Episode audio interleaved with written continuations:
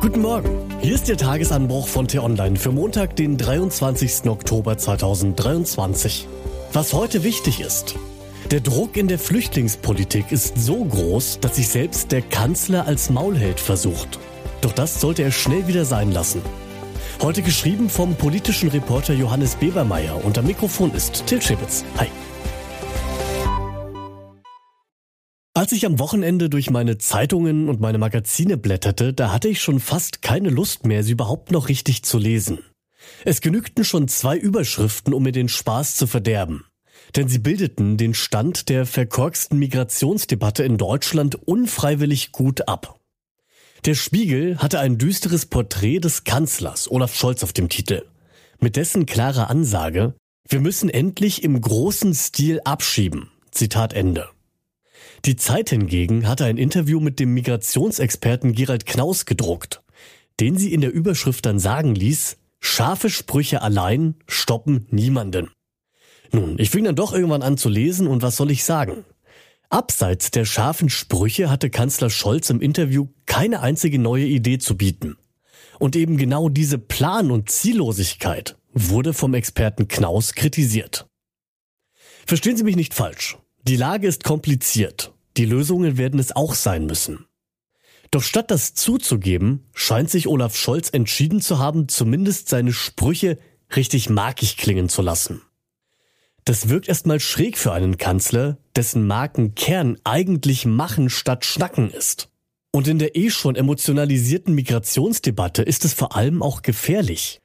Denn Scholz weckt riesige Erwartungen. Er sagt solche Dinge vermutlich, weil er glaubt, dass viele Menschen jetzt von ihm genau das hören wollen. Das Problem ist nur, dass er die Erwartungen wohl enttäuschen wird, weil die Lösungen nun mal kompliziert sind. Und auch, weil die Ampelregierung viel Energie auf Placebos verwendet. So hat Innenministerin Nancy Faeser in der vergangenen Woche stationäre Grenzkontrollen zu Polen, Tschechien und der Schweiz eingeführt. Lange hatte sie sich dagegen noch gewehrt, das muss man auch dazu sagen. Aber am Ende wurde die Kritik an ihr scheinbar auch zu groß. Und dann musste etwas her, das hart klingt. Aber gleiches Problem auch hier. Es schadet eher, als dass es nutzt. Es gibt nämlich keinen plötzlichen Rückgang der Migrationsströme und ebenso kaum mehr Zurückweisungen. Das ist an sich auch kein Wunder, denn mit Kontrollen an der deutschen Grenze spürbar mehr Flüchtlinge aufhalten zu wollen, ist ziemlich illusorisch. Wer um Asyl bittet, bei dem muss in den allermeisten Fällen auch geprüft werden, ob ein Anrecht besteht. In einem Asylverfahren. Die Schleuser wiederum, die umfahren die Kontrollstellen einfach links und rechts. Das sagt zum Beispiel der oberste Gewerkschafter für die Bundespolizei. Um mehr Schleuser zu schnappen, wünscht er sich deswegen eher flexible, mobile und damit unvorhersehbare Kontrollen. Doch flexibel klingt dummerweise weniger hart als stationär.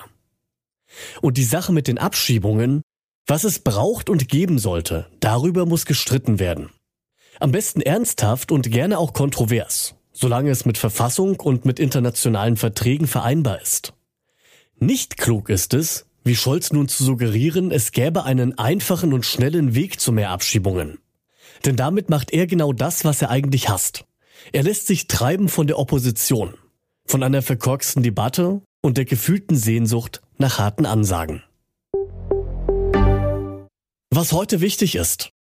Außenministerin Annalena Baerbock berät sich heute mit ihren Amtskollegen der EU in Luxemburg. Die EU will dazu beitragen, eine Eskalation des Nahostkonflikts zu verhindern. Im Ukraine-Krieg ist zu entscheiden, wie sich die EU an geplanten Sicherheitszusagen des Westens beteiligen sollte. Sprechen werden die Außenminister auch über den Konflikt zwischen Aserbaidschan und Armenien. Die linken Politikerin Sarah Wagenknecht präsentiert in Berlin ihre neue Partei. Mit dem Bündnis Sarah Wagenknecht bricht sie mit der Linkspartei. Schon bei der Präsentation sind erste Mitstreiter dabei. Die bisherige Linksfraktionschefin Amira Mohamed Ali etwa, Wagenknechts Vertrauter und Bundestagsabgeordneter Christian Laie, der ehemalige Geschäftsführer der Linken in Nordrhein-Westfalen, Lukas Schön, und der Unternehmer Ralf Suikat. Außerdem legt heute die Organisation für wirtschaftliche Zusammenarbeit und Entwicklung, die OECD, in Paris ihren Migrationsbericht 2023 vor. Das war der T-Online-Tagesanbruch, produziert vom Podcast Radio Detektor FM. Immer um kurz nach sechs am Morgen, zum Start in den Tag. Abonnieren Sie den Tagesanbruch am besten. Dann verpassen Sie keine Folge mehr. Bis morgen. Ciao.